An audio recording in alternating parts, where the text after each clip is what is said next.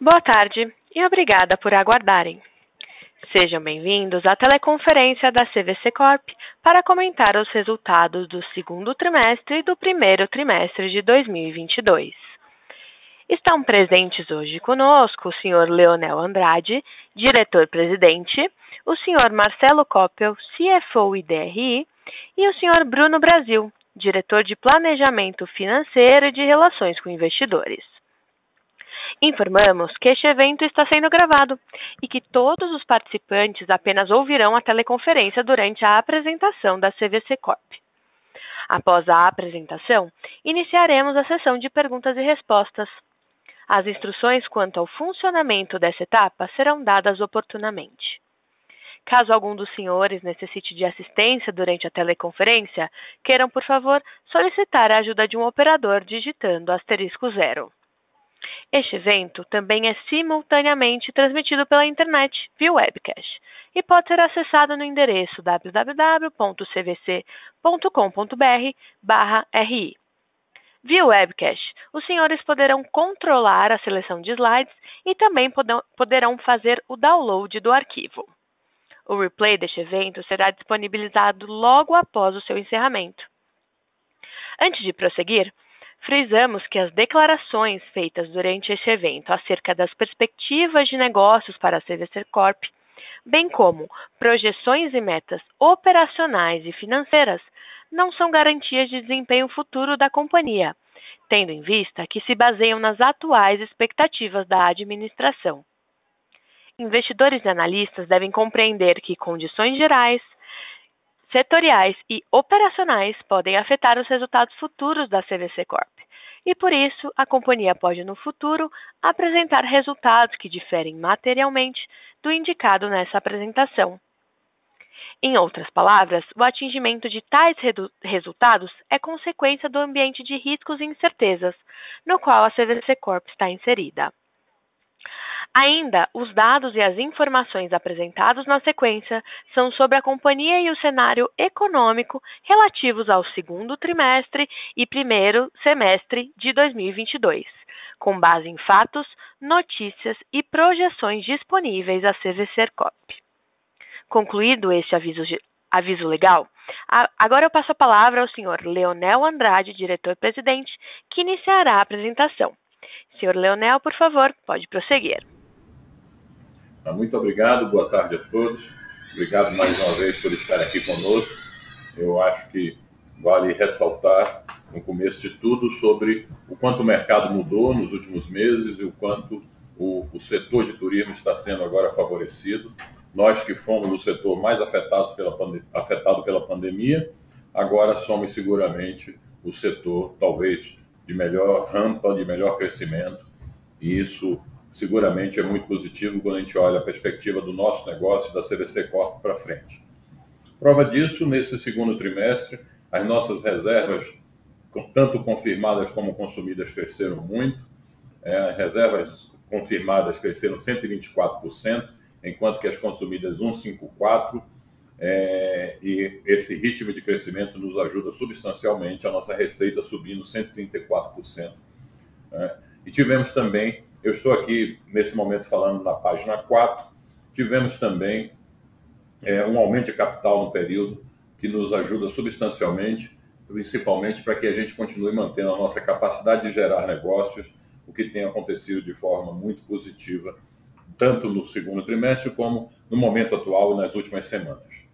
É, tanto o turismo corporativo quanto o turismo de lazer apresentam um crescimento robusto e em todos os nossos negócios incluindo a Argentina, a gente tem mantido e trabalhado fortemente nas nossas posições de liderança, o que nos garante seguramente uma, uma perspectiva muito positiva olhando para frente.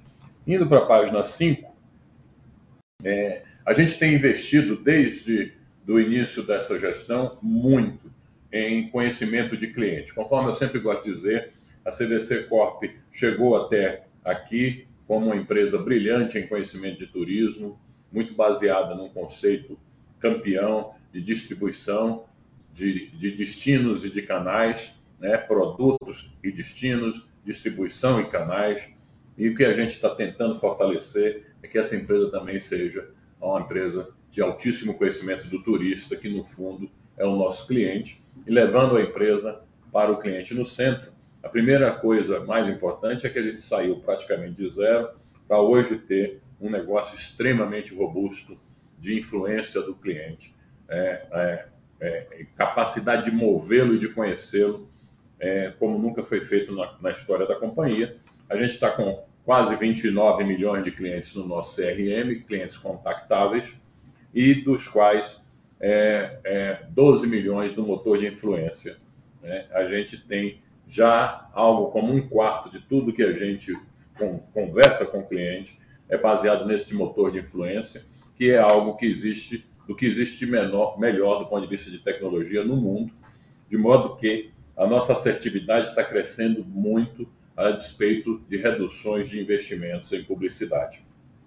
É, a gente está fazendo algo como quase 200 milhões de disparos de comunicação direta para clientes que a gente conhece e que a gente tem alta assertividade. Isso tem contribuído sobremaneira para o crescimento e ajudado substancialmente no, no, no, canal do B2C, que é onde a gente tem a melhor rentabilidade do negócio hoje. É, a gente começa a ter agora, fruto de todos esses investimentos, a gente começa a ter, vocês vão ver daqui para frente, principalmente nos, nos próximos cinco meses, uma mudança radical na companhia sobre a ótica de front-end, sobre a ótica de produtos e sobre a ótica de comunicação com a sua base de clientes e com sua distribuição. Todas as plataformas que foram estão sendo construídas, algumas em processo de finalização, de design, vão para o ar nos próximos meses, o que vai mudar substancialmente a experiência dos clientes. Nós estamos falando tanto do B2B como no B2C em todos os negócios do Brasil. Indo para a página 6, é, gostaria só de ressaltar que a gente fez uma convenção depois de anos de pandemia, depois de um período longo sem poder se encontrar pessoalmente. A empresa fez uma convenção com todos os franqueados em Maceió recentemente, e isso, isso alinhou sobremaneira o nosso negócio e, principalmente, fez com que a gente conseguisse, desde a chegada desta, desta gestão, a gente conseguisse ter uma comunicação única e alinhada com todos. E eu posso assegurar, é, visitando constantemente como estamos agora, posso assegurar que o nosso negócio de franquias nunca esteve tão robusto e tão alinhado com os interesses da empresa e com os franqueados e masters franqueados é, totalmente alinhados e principalmente agora com a mudança dos processos de tecnologia e de front-end para eles, eles estão extremamente entusiasmados com o futuro do negócio. Na página seguinte, é, eu só quero dizer que a gente continua é, investindo em aprimoramentos e novidades na empresa, mas é, apesar de que o que aconteceu até aqui, olhando a página 7, ainda é pouco pelo que vem pela frente. Mas eu acho que mais importante talvez seja dizer que o nosso sistema de B2B começa a unificação muito forte, já duas empresas unificadas, e nos próximos meses a gente vai ter um front-end único e uma marca única para todo o negócio de B2B, onde a gente é líder do setor e vai continuar sendo líder, eu não tenho nenhuma dúvida disso, é, e, e, e evidentemente com todo um time muito voltado para uma governança é, muito clara e muito transparente, a gente vai continuar sendo líder do mercado e vamos em breve também aqui apresentar inovações é, muito robustas e apresentar é, disrupção muito consolidada, muito, muito para esse setor, que na prática nunca teve nenhuma novidade e trabalha hoje no mesmo modelo que trabalhava muitos anos atrás. E todos os competidores que surgem aqui é, fazem exatamente mais do mesmo e nós vamos começar é, a apresentar muita inovação aqui nesse setor. Então, diria que assim, é, também aqui tem um, vale falar um pouco sobre o portal do desenvolvedor. Isso foi fundamental é fundamental para que a gente alavanque nossas parcerias. Conforme os senhores sabem, nós somos o, a empresa por trás dos bancos hoje, dos bancos grandes no Brasil, como Itaú, como Alivelo, como o, o, o Esfera, o Banco Santander. Mas esse novo portal faz com que a gente consiga agora, é, nas próximas semanas e meses, ir agregando uma série de novos parceiros nós temos um, mais de uma dúzia, quase 20 parceiros é, já para é, é, acordados conosco para entrar. Nós estamos falando aqui de empresas e bancos menores, mas fundamentais e de muita oportunidade para a gente. Né? É, até, até o lançamento desse portal, a gente necessitava, historicamente, de criar uma, uma, um, um negócio dedicado para cada instituição e agora a gente vai ter muita flexibilidade. É, mas as grandes inovações vão vir nos próximos meses, eu posso falar um pouco sobre isso depois. Eu vou seguindo aqui, passar para o Coppel, que está aqui comigo, Marcelo Coppel, ele vai dissertar sobre os resultados a partir da página 9 e eu estou depois, volto com os senhores, aberto para as perguntas. Muito obrigado. Obrigado, Leonel. Boa tarde a todos. É, eu estou aqui na página 9, conforme o Leonel falou. É, e nesse slide a gente quer mostrar aqui, essa é uma visão do Brasil, onde a gente mostra as reservas, as reservas confirmadas, e a gente vê no gráfico a, barra, a parte da barra azul é o que a gente tem de, de a parte nacional e a parte amarela é a parte internacional, e a gente vê é, um crescimento bastante robusto no agregado delas, é, crescendo cerca de 96%, olhando o segundo trimestre é, em relação ao primeiro. E o que chama atenção é, por conta da reabertura, a, principalmente a reabertura internacional, com menores é, barreiras ou eliminação de barreiras sanitárias, a, a, volta de maior oferta de voos, voos exclusivos, a malha aérea recomposta, é, isso faz com que a gente tenha uma aceleração muito grande no internacional. O internacional, nesse trimestre, ele teve uma representatividade muito grande, é, e isso mostra o poder de distribuição que a gente tem e a penetração que a gente tem nesse segmento. Há uma demanda reprimida é, muito grande que está sendo atendida é, e vai continuar sendo atendida, é, e a gente vai se beneficiar por isso. Na parte de cima do slide, a gente consegue ver é, na linha amarela o que, que isso representava é, o internacional em relação a 2019, e a gente vê um salto super importante do primeiro trimestre deste ano para o segundo, onde a gente subiu de 44% para 67%, e a gente vê a mesma coisa no nacional. Vale dizer que isso aqui é o trimestre. Na ponta, esses números estão bem mais altos, então o que mostra a, a força com que o mercado vem voltando e a CVC é, se beneficiando disso daqui.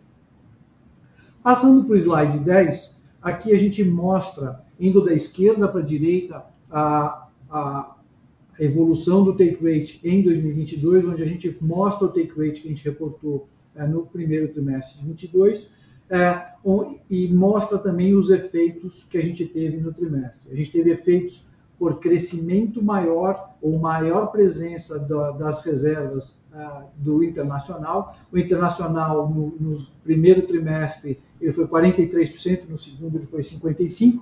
E quando a gente olha em retrospectiva para o ano passado, a gente vê que o internacional, naquela altura, correspondia apenas a 29%. Então, quando a gente olha um mix de doméstico e internacional, isso acaba gerando um efeito aqui de 40 bips ah, no trimestre, quando a gente compara com o primeiro trimestre de 22.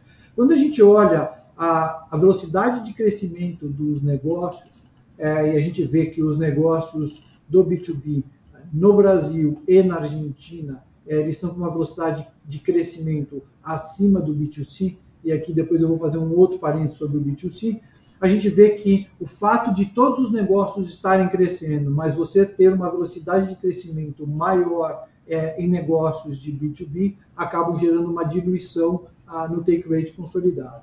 Só lembrando que o B2C, é, o que impacta a nossa receita e, consequentemente, o take rate, está é, tá mais ligado às reservas consumidas. Então, quando a gente está falando das reservas consumidas, é, e lembrando que a gente tem é, é, uma sazonalidade, o primeiro trimestre ele é muito forte em reservas consumidas, por conta ah, das férias, e isso se repete no terceiro trimestre, de novo pelas férias de meio de ano. Então, é, é natural que tenha uma sazonalidade no B2C. Mas, é, não obstante isso, o fato é que a gente teve crescimento mais acelerado no negócio de B2B aqui no Brasil e também na Argentina.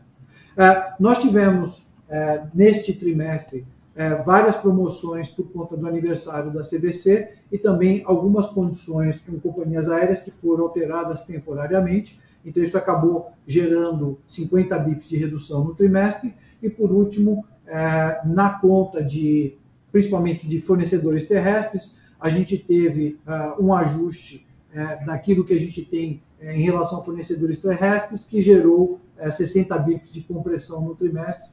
Não é algo que a gente. É, é, algo do semestre, não é algo pontual do trimestre, mas é, foi registrado nesse semestre. Então, a, o take rate aqui, ele, o resumo é, ele foi influenciado principalmente por diferenças na, não, no mix de crescimento dos negócios e também no mix entre aéreo e internacional, no internacional e no nacional. Quando a gente passa para o slide seguinte, na página 11, eh, a gente vê que as reservas consumidas de fato seguem um ritmo forte, né, com cerca de 150, mais de 150% de crescimento sobre o ano anterior.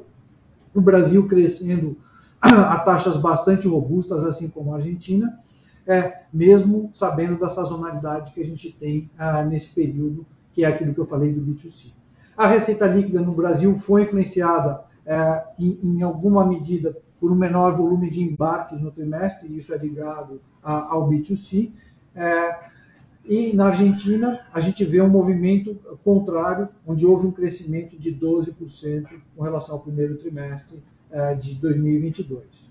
É, quando a gente olha o take rate, o Brasil teve essa diluição por conta do, do, do, mix de, que eu já mencionei no slide anterior, e a Argentina teve uma aceleração muito grande é, do nosso negócio, que é o negócio da ULA, que é o, equivalente ao B2B nosso aqui do Brasil na Argentina, que fez com que a gente tivesse é, uma diluição do take rate de lá, onde basicamente a gente tem uma venda mais acelerada de aéreo uh, na Argentina nesse, nesse ramo de negócio.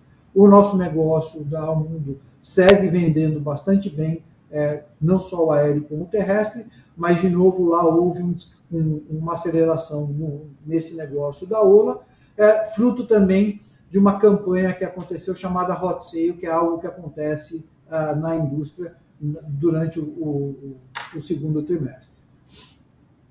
A gente passa para o slide número 12, é, a gente falou da receita líquida e essa é, receita líquida é, vem muito alinhado, o crescimento dela vem muito alinhado com, com o crescimento de reservas consumidas. É, e quando a gente olha em relação ao anterior, cresceu 133%, pelos motivos que a gente já falou. A gente tem uma redução é, nessa linha em relação ao, ao primeiro trimestre, principalmente pela menor quantidade de embarques que a gente realizou em abril eh, de abril a junho.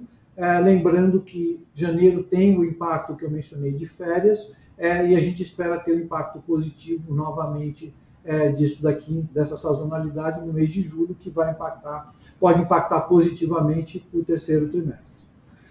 quando a gente olha o B2B, no segundo trimestre, a receita foi influenciada nas reservas consumidas do B2B, que cresceu 31%, é, e também na Argentina. O IBIDA, é, ele segue se beneficiando dessa dinâmica né, de, de, resultado é, e tem uma melhoria é, de 123 milhões de reais quando a gente compara com o primeiro semestre do ano passado.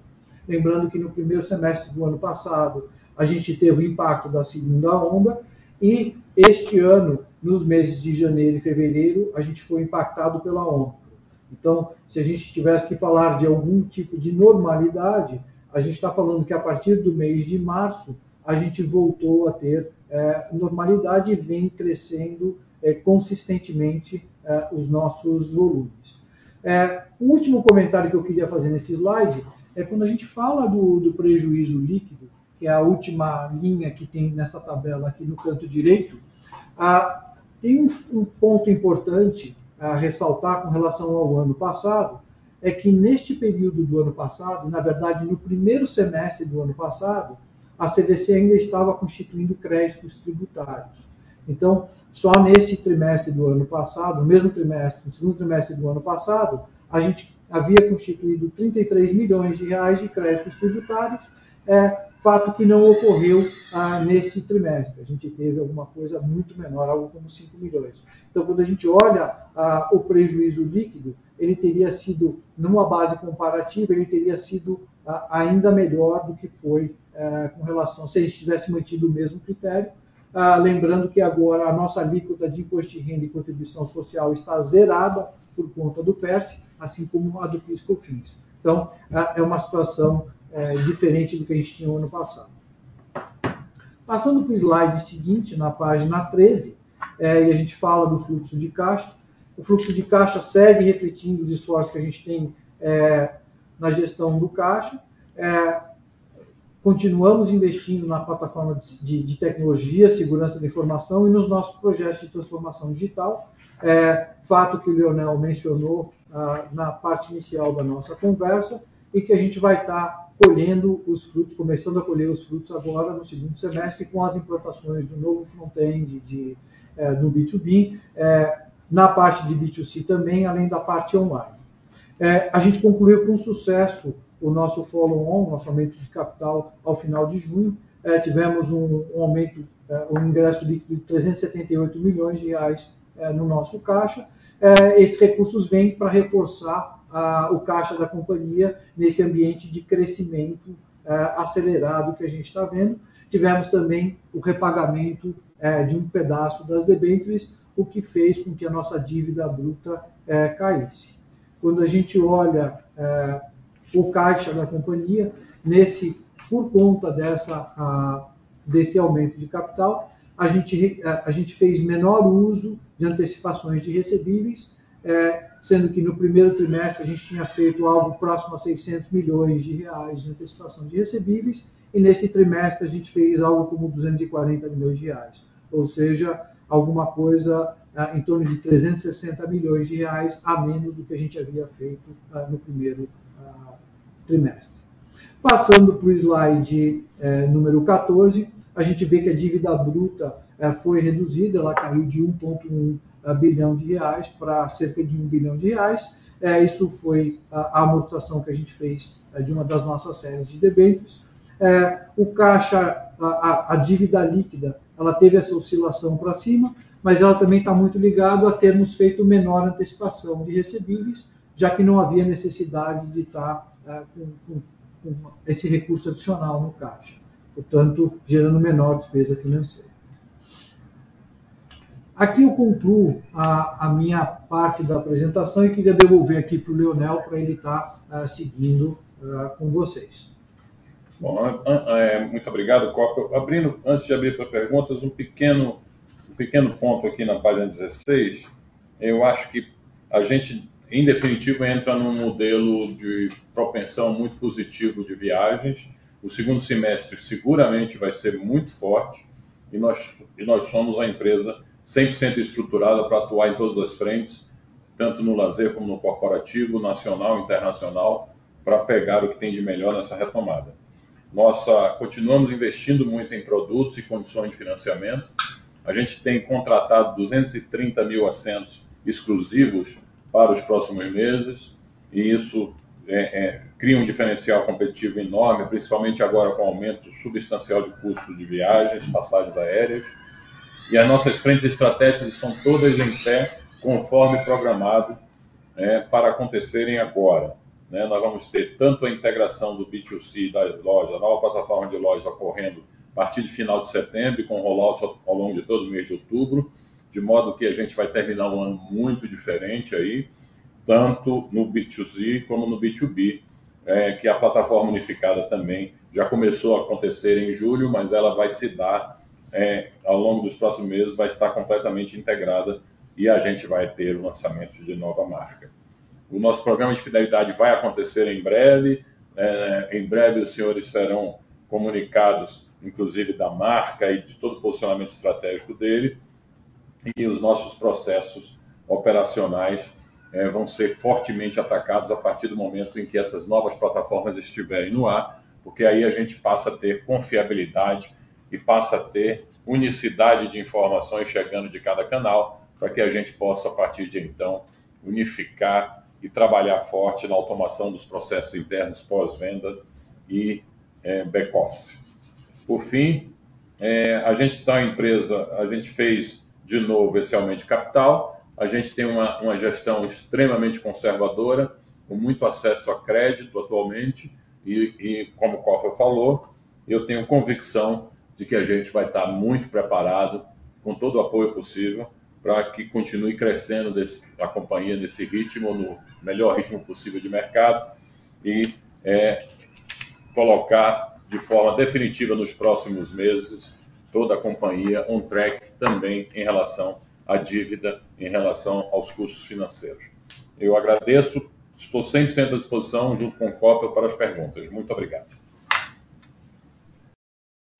Senhoras e senhores, iniciaremos agora a sessão de perguntas e respostas. Para fazer uma pergunta, por favor, digite asterisco 1.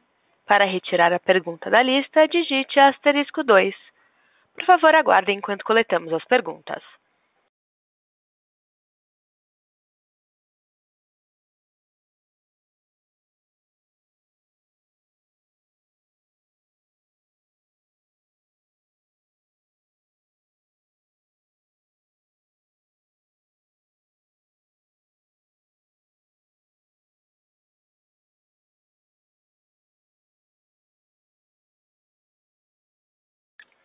Nossa primeira pergunta vem do webcast, de Luiz Coelho, Interasset.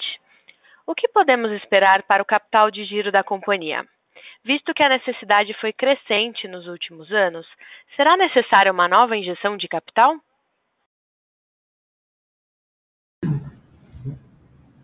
Boa tarde, Luiz, obrigado pela pergunta.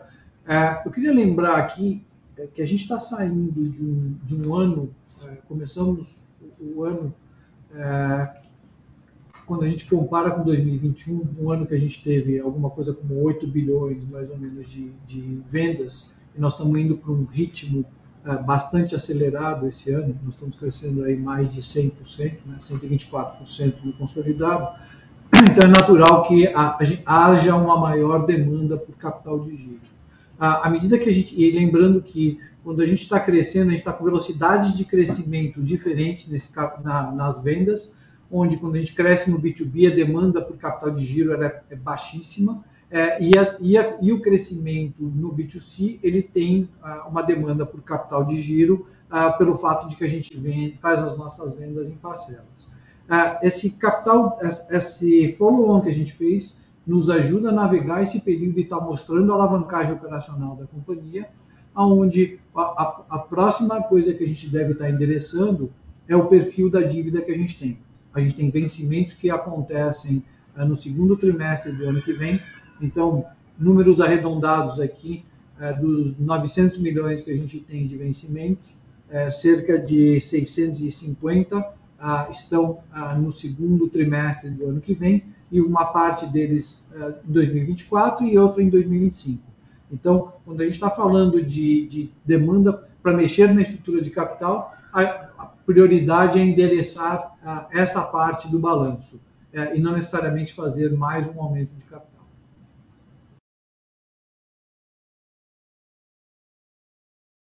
Obrigada. Lembrando que para fazer uma pergunta basta digitar asterisco 1.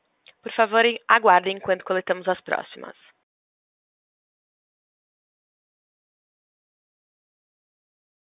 Nossa próxima pergunta, também vinda do webcast, é de Ruben Couto.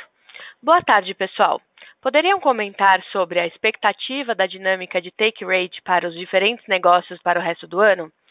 Entendo que tem muitas moving parts, mas também queríamos entender se os impactos de pricing e ajustes de fornecedores continuam ou se foram pontuais ao segundo trimestre. Pergunta, eu vou um pouco de de luz sobre o assunto. É, em primeiro lugar, todos os nossos negócios têm hoje take rate saudável dentro de cada setor de atuação. Nenhuma dúvida de que o take rate da CVC, do nosso B2C, é o maior e mais saudável do mercado. É, o, o take rate do nosso B2B, eu também não tenho nenhuma dúvida de que é o mais saudável do mercado. Né? A gente tem visto, tanto em competidores do B2B como do B2C, uma série de loucuras ou tentando vender a qualquer preço. E a gente tem sido extremamente responsável e vamos continuar sendo. A despeito do nosso crescimento robusto, a gente não vai abrir mão de qualidade de preço. O que aconteceu nesse trimestre, do ponto de vista de take rate, a gente tem alguns pontos. Primeiro, uma mudança muito forte de mix, crescimento substancial da Argentina A Argentina foi o, o, o mercado que mais demorou para retomar. Né? A, vamos lembrar que o mercado argentino é substancialmente internacional e a partir de abril, com a, a, o fim ou a queda substancial do contágio da Omicron, o, os países começaram a abrir fronteiras de novo, falta de exigência de, de, de exames e de vacinação, em muitos casos, e os argentinos voltaram com toda a força a viajar. E, portanto, a gente teve um trimestre muito robusto lá. É, e a Argentina, de um modo geral, pela composição dos seus negócios, tem um take rate menor do que a média da companhia. A mesma coisa no B2B. O B2B é o que mais cresce. Né? É, a gente é líder e não vai deixar de ser líder, apesar de loucura de alguns, alguns competidores. Não vamos entrar nessa guerra tarifária, mas a gente vai continuar crescendo. E no, nesse sentido, é, a gente também teve impacto na média de take rate da companhia. Além de mais, vamos lembrar que todo ano acontece isso. No segundo trimestre, o take rate é menor do que o do primeiro, até por uma questão de embarques. O take rate que foi visto é de embarque. Também neste trimestre tivemos um, uma, uma remarcação grande. O nosso volume de remarcação caiu, quer dizer, o nosso, o nosso saldo caiu porque houve um volume grande e a gente é, honra, obviamente, 100% de tudo que estava vendido lá atrás é, e também tivemos alguns ajustes operacionais, que é bom que saibam que a gente tem uma política de 100% de transparência em relação a tudo que acontece na companhia e, portanto, a gente reportou esses ajustes. Né? É, nossa política de, de precificação não muda, não mudou. A gente pode eventualmente ser um pouco mais agressivo aqui ou ali em alguma promoção, mas a política da companhia não mudou e não muda. E tudo o que a gente desenvolveu está de pé e vai continuar. Então, eu não, eu não vejo o take rate, apesar desse trimestre não ter sido bom, e eu reconheço que não foi bom, né, por, por esses fatores, não por, uma, por um problema de gestão puro e simples, mas o take rate vai continuar sendo saudável e a gente vai continuar sendo a empresa de melhor take rate no mercado, é a minha crença. E, e, e não vejo razão para ser diferente, tá bom? Obrigada. Nossa próxima pergunta por áudio vem de Vinícius Preto, Bank of America. Oi, boa tarde, Leonel Coppel. Muito obrigado por pegar as nossas perguntas. É, o primeiro ponto do lado do B2C, vocês poderiam comentar sobre a expectativa de vocês em relação à evolução do turismo nesse segmento e também sobre o impacto que esperam em vendas com a implementação do marketplace de crédito?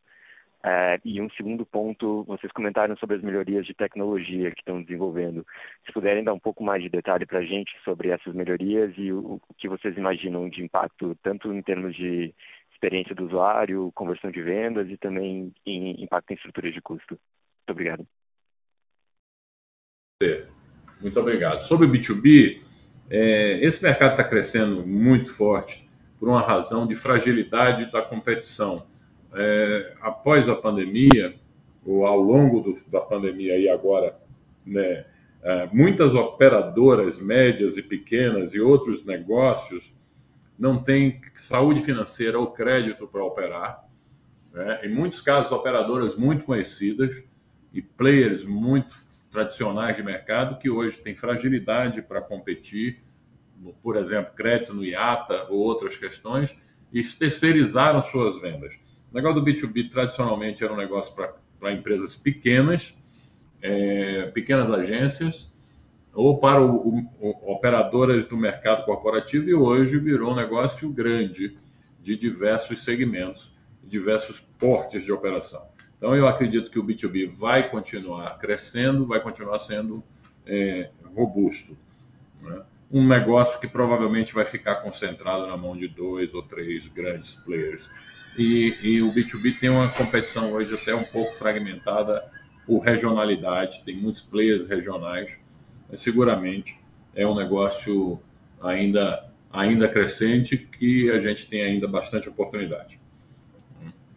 É, do, o, o, o, outro ponto sobre marketplace é, é tudo que a gente está fazendo do ponto de vista de tecnologia, veja que Imagine que a loja CVC vai mudar substancialmente daqui a, a cerca de dois meses, né?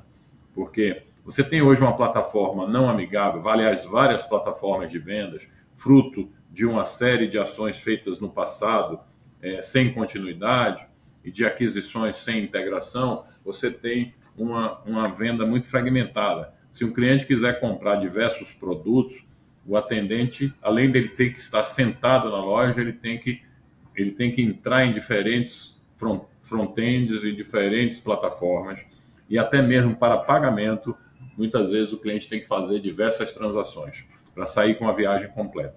Isso muda substancialmente a partir de agora, provavelmente vai fazer com que as nossas lojas tenham um ganho enorme de produtividade e que consigam também ter um cross-sell e um upsell de produtos bem melhor. Ao mesmo tempo que entra o, a plataforma, o marketplace de crédito, que já é operacional, mas ainda não podemos chamar de um marketplace porque está construído só com um player, mas a partir de agora vão entrando os novos e isso vai agregar muita é, é, benfeitoria, muito, muita vantagem competitiva na transação também da loja. É, muita oportunidade para os clientes. Eu, eu vou ser aqui conservador, a mudança é tão, tão forte e tão inexistente no passado, e como eu sempre vou dizer, por melhor que seja a plataforma, no início é difícil, que é como um sapato novo, como um colchão novo, você precisa de alguma adaptação ao uso, e no início é, é trocar um celular, também você sempre tem funcionalidades novas e você precisa de adaptar. É o que vai acontecer, mas seguramente as plataformas vão trazer muitos benefícios. Mas eu não, não, não vou te dar um número sobre vendas, porque seria prematuro da minha parte. Não sei se tinha mais alguma pergunta dele. Ah, investimento em tecnologia, obrigado. Obrigado por me lembrar aqui, Bruno. O investimento em tecnologia. Olha só, ah, se você voltar dois anos atrás, a CVC Corp entrou na pandemia no pior momento, do ponto de vista de saúde. Né? Além das questões de governança que são públicas, a gente entrou na pandemia com 2,2 bilhões de dívida, dívida essa que hoje é, é menos de um bilhão. A gente entrou com todos os custos da empresa no pico, por conta de que não houve integração, não havia nenhum movimento de integração entre é, os negócios adquiridos e, portanto, os custos estavam muito altos é, e até com patrimônio líquido da companhia negativo. Isso nós estamos falando de um negócio de dois anos atrás. É, durante esta gestão, de um modo geral, os custos até cresceram. E não estou falando de investimento puro e simples. Estou falando porque é um compromisso nosso, é um compromisso meu, pessoal, e dos meus colegas, de ser uma empresa confiável de alto, alta qualidade, confiabilidade de governança. E a gente é extremamente transparente e exigente com relação a isso. A maneira de fazer uma governança melhor e confiável, não tendo as melhores plataformas de tecnologia, foi colocando mais processos e mais pessoas de, é, é, da melhor forma possível, e isso fez com que os custos hoje sejam maiores do que deveriam ser. Como os investimentos em tecnologia estão acontecendo e vão começar a render frutos agora, todo o foco da companhia no, nos primeiros seis meses, os próximos seis meses, vão estar voltados para a usabilidade de cliente.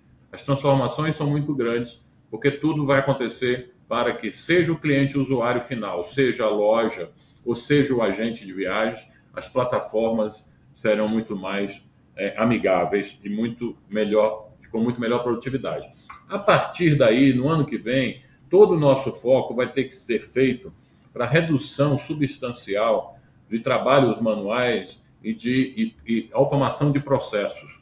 Com isso, seguramente a gente vai começar a ter uma empresa mais racional, o mesmo nível de controles, porém com custos bem mais racionais e melhores.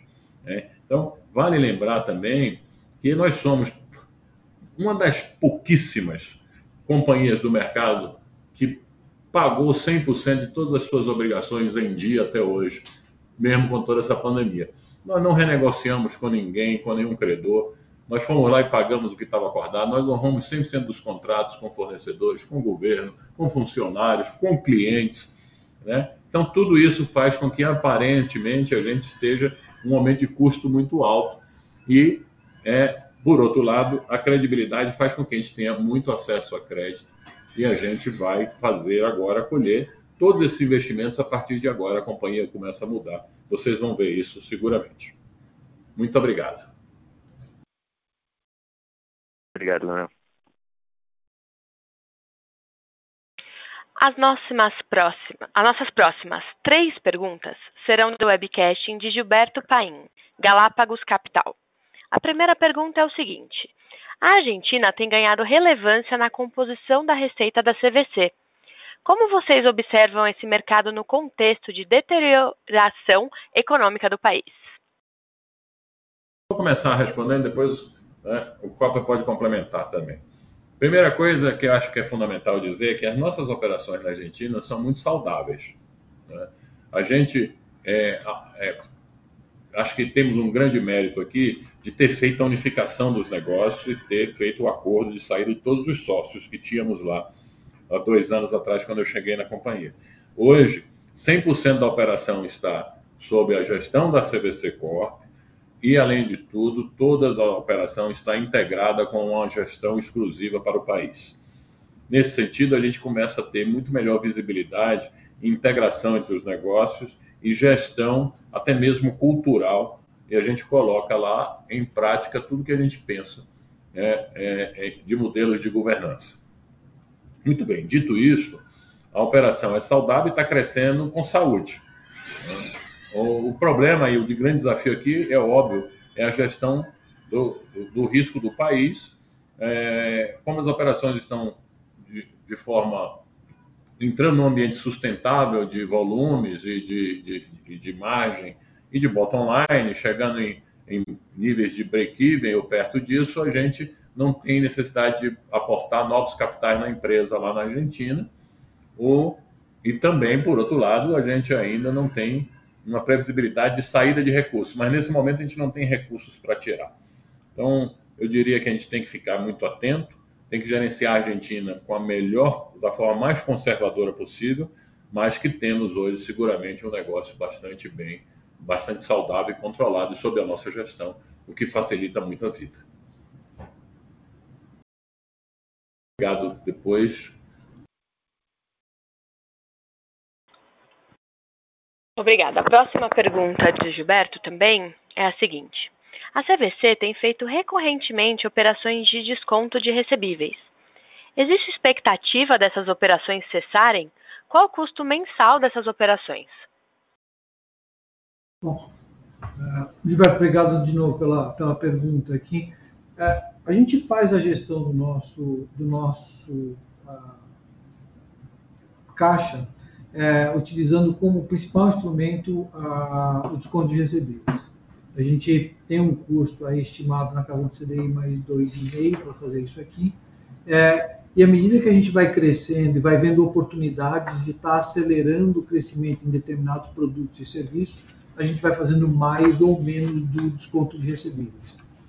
O follow-on veio para nos ajudar a, de, a, a reforçar o caixa nesse momento de crescimento e aqui eu vou voltar um pouco para o comentário que eu fiz, que nós estamos saindo de um ano, é, nós estamos num ano onde a gente está crescendo mais de 100%. Então, ter que recorrer para o desconto de recebíveis é até quase que esperado, dado que nós não aumentamos, não só não aumentamos a nossa dívida bruta, como reduzimos a dívida, a, a dívida bruta. Então, recorrer ao, ao, ao desconto de recebíveis, a gente enxerga isso de uma forma natural é, e como a gente está com crescimento acima de 100%, é, é parte da gestão de um negócio crescendo nessa velocidade. À medida que você vai diminuindo o crescimento, você pode é, em, e entra em regime, o desconto de recebíveis ele tende a diminuir. Tá? Então, é, mas a gente vai continuar usando ele é, como um dos instrumentos de gestão de caixa que a gente pode ter.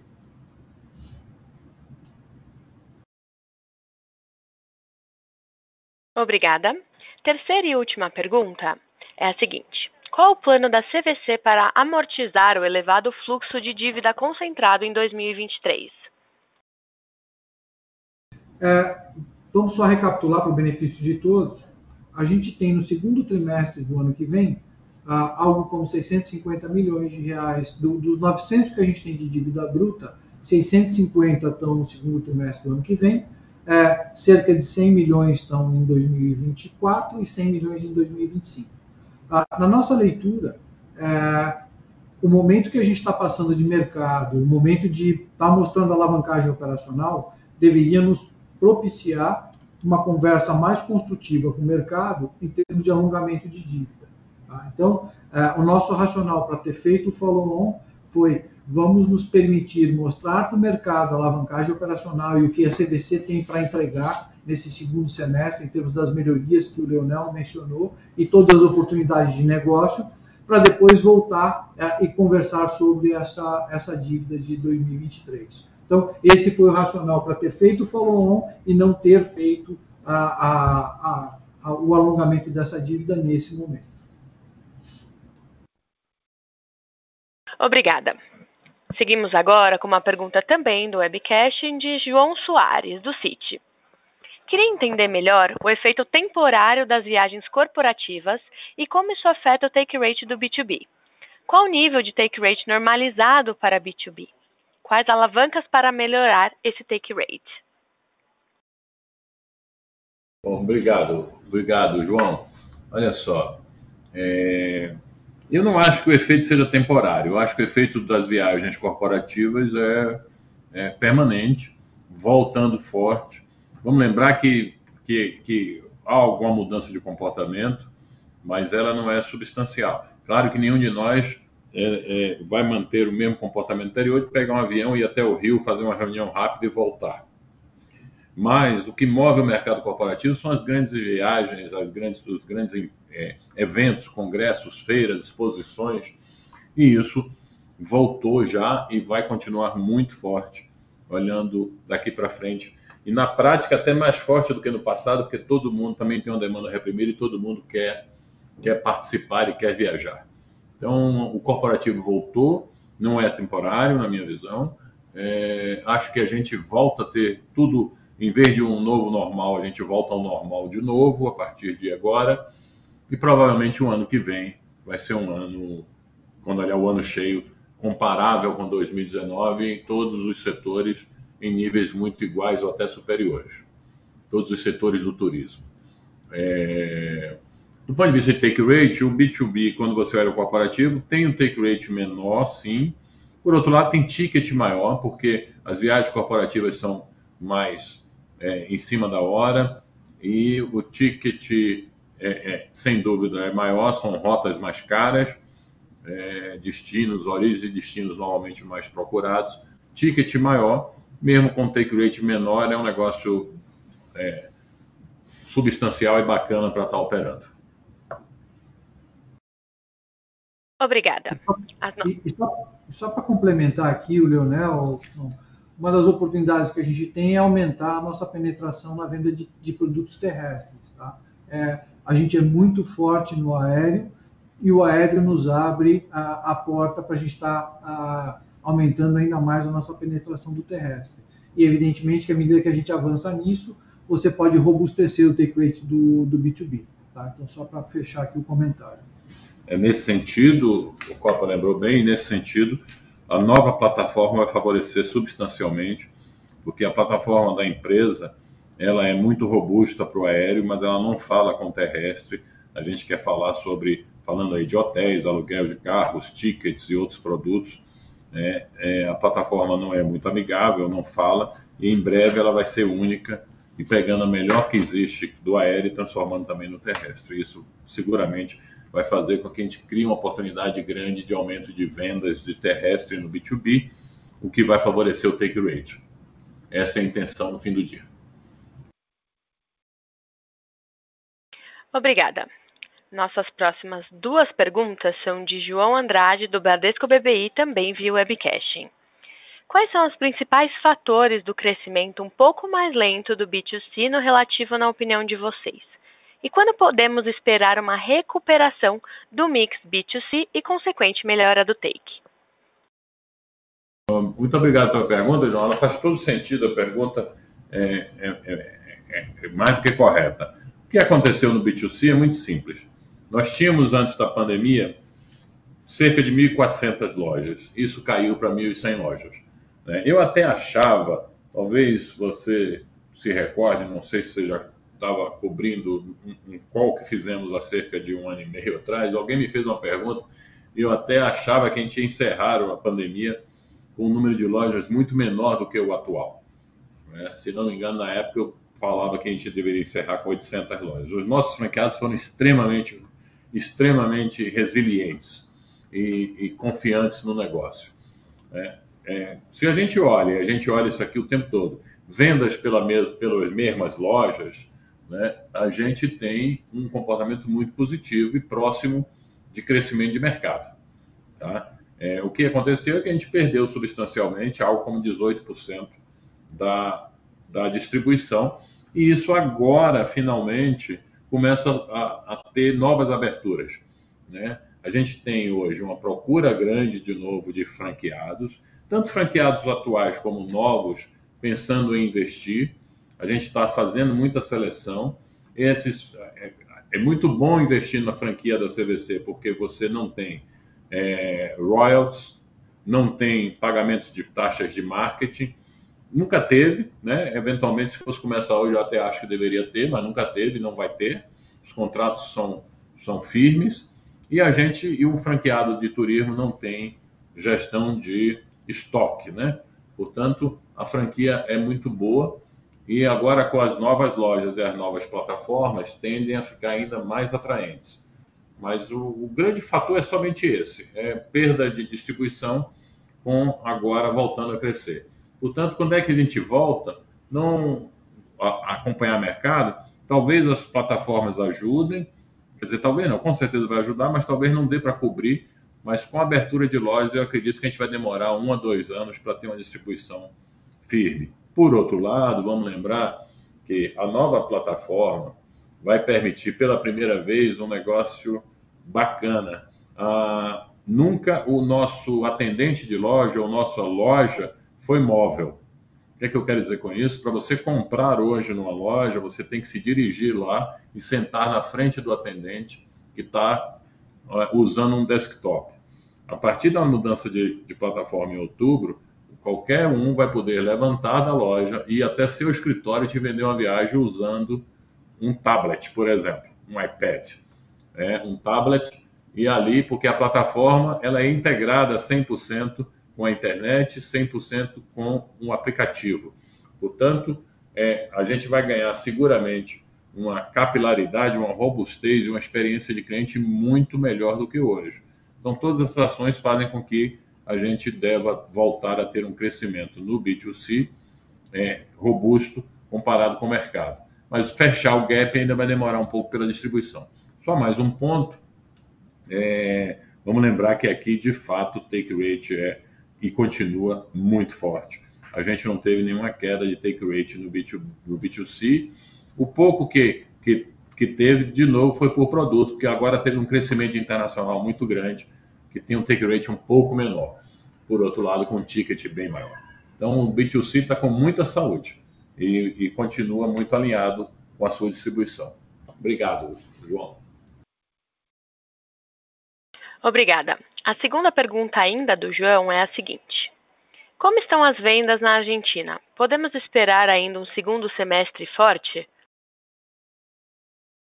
Muito obrigado pela pergunta. É, eu acredito que sim. Mas veja, é, é, a gente na Argentina tem todos os negócios, né? A gente tem um negócio também de B2B lá muito forte e somos líderes de todos os negócios lá também, assim como no Brasil. O B2B é muito forte através da, da Ola e temos um B2C robusto e moderno através da Almundo. Né? É, o que mais cresceu lá também recentemente foi a Ola.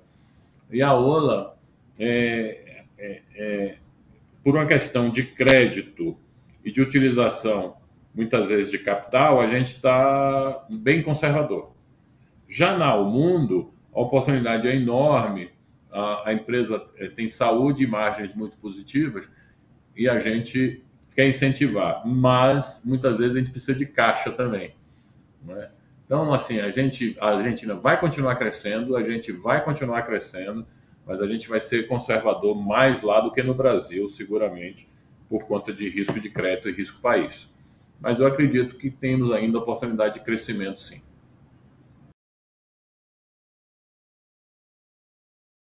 Obrigada. A nossa próxima pergunta vem por áudio de Nicolas Lohane, Banco JP Morgan. Boa tarde, pessoal. Obrigado por pegar minha pergunta. Uh, eu queria perguntar sobre como que vocês estão vendo o ambiente competitivo uh, para a segunda metade do ano. Obrigado. Obrigado pela pergunta. É, vamos separar, né?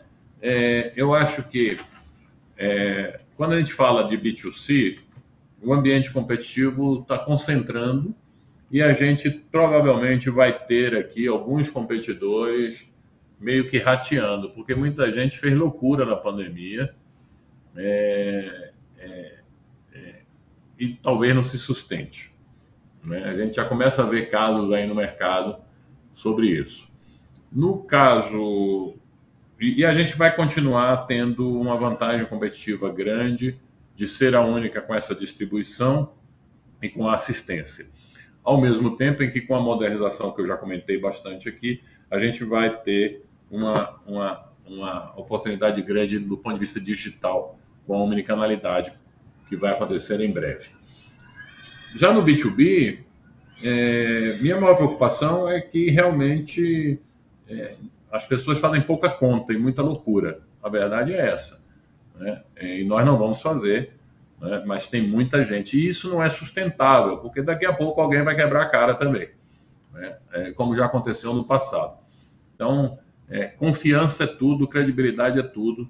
Eu acho que tem muita gente jogando isso fora, tentando crescer a qualquer custo. Por outro lado, o, o, o, mercado vai também concentrar na mão de poucos. Esse é um mercado de muita concentração e em qualquer que seja o setor, nós vamos estar nele. Não sei se eu respondi bem sua pergunta. Não acho que o ambiente competitivo seja, seja a, a médio e longo prazo é favorável, no curto prazo como está todo mundo tentando sobreviver, tem muita gente fazendo loucura com preço, o que não é legal. Entendi, perfeito. Obrigado. Nossa próxima pergunta, vinda do webcasting, vem de João Pedroso. Sobre os voos fretados, qual tem sido o efeito e sucesso? Como tem sido o load factor desses voos? Olha, é, é, como a gente aumentou muito os, os, os voos, a gente relançou muitos voos, é, não tem nenhuma dúvida de que é um negócio ótimo, não tem nenhuma dúvida de que os clientes nos trazem uma série de vantagens competitivas. Do ponto de vista de load factor, o load factor é mais do que bom, com alguns voos que a gente erra e errou. Né? É, isso faz com que a gente vai corrigindo todo santo dia. Mas a gente, de um modo geral, vai continuar investindo e o negócio sem dúvida, é uma vantagem competitiva muito boa para nós. A gente teve agora é, o seguinte efeito também, como a, como a Omicron, até abril mais ou menos, a gente tinha uma série de incertezas, os voos fretados agora do meio do ano foram colocados mais em cima da hora do que o normal. Veja que, por exemplo, a gente já colocou voos fretados para o verão do ano que vem, em muitos casos, ou seja, dezembro, janeiro e até carnaval do ano que vem, a gente já tem, já tem muito acordo e muitos voos fretados sendo comercializados. O ideal é que a gente coloque com pelo menos seis meses de antecedência. É, e que foi, e no meio do ano agora isso não foi factível, a gente teve voos com somente 45, 60 dias para venda, e aí, em muitos casos, o load factor não foi bom. Mas é um aprendizado constante e a gente vai continuar investindo e crescendo. Obrigada. Encerramos neste momento a sessão de perguntas e respostas. Gostaria de passar a palavra ao senhor Leonel Andrade para as considerações finais. Bom, queria agradecer a todos, dizer que é, este balanço apresentado ontem trouxe uma robustez de crescimento que nos dá muita satisfação, trouxe um desafio de margem é, que nos dá um ponto de atenção, mas o compromisso, conforme eu falei aqui, permanece. Não acho que seja um issue preocupante e traz aqui também é, uma, uma, uma, dúvida, alguns, uma dúvida natural sobre a possível necessidade de mais capital na companhia. Na verdade, como esse capital vai chegar na companhia. É, muita coisa que já tem caminhos de discussão e endereçamentos, mas que também não podem ser divulgados ou não podem ser porque não tem uma certeza. E óbvio que em, em negociações você não, não tem que abrir tudo dado que a gente vai conversar com diversas por diversos caminhos. A coisa muito, muito, muito positiva é que seja numa eventualidade junto aos acionistas, ou seja, junto a, a, a possíveis credores, a gente tem bastante credibilidade. Não tem ninguém que não queira e que não aposte em conceder crédito para a gente. As discussões sempre são de custos e de modelos. Então a gente continua muito confiante e eu quero ressaltar de novo: não há ninguém no mercado que tenha honrado compromissos como a gente e que isso gera toda a credibilidade que temos, transparência. Né? A gente perde o negócio, se for o caso, mas não perdemos credibilidade. Né? É, é, o, o nosso compromisso de governança é soberano e, portanto, a gente vai continuar, assim como o nosso compromisso de longo prazo com a organização. Né? Eu tenho completa, é, completo otimismo com relação ao que vem pela frente. Né? E lembrando que, como os nossos custos estão dados e com o crescimento substancial de receitas projetadas para os próximos trimestres, isso vai diretamente alavancando o nosso EBITDA. E isso é uma oportunidade enorme, nós não vamos perder. Então, agradeço a todos e tenham um bom dia. E se precisarem viajar, contem conosco. Um abraço a todos. Obrigado. A conferência de resultados da CVC Corp está encerrada. Agradecemos a participação de todos, tenham uma boa tarde e obrigada por usarem Chorus Call.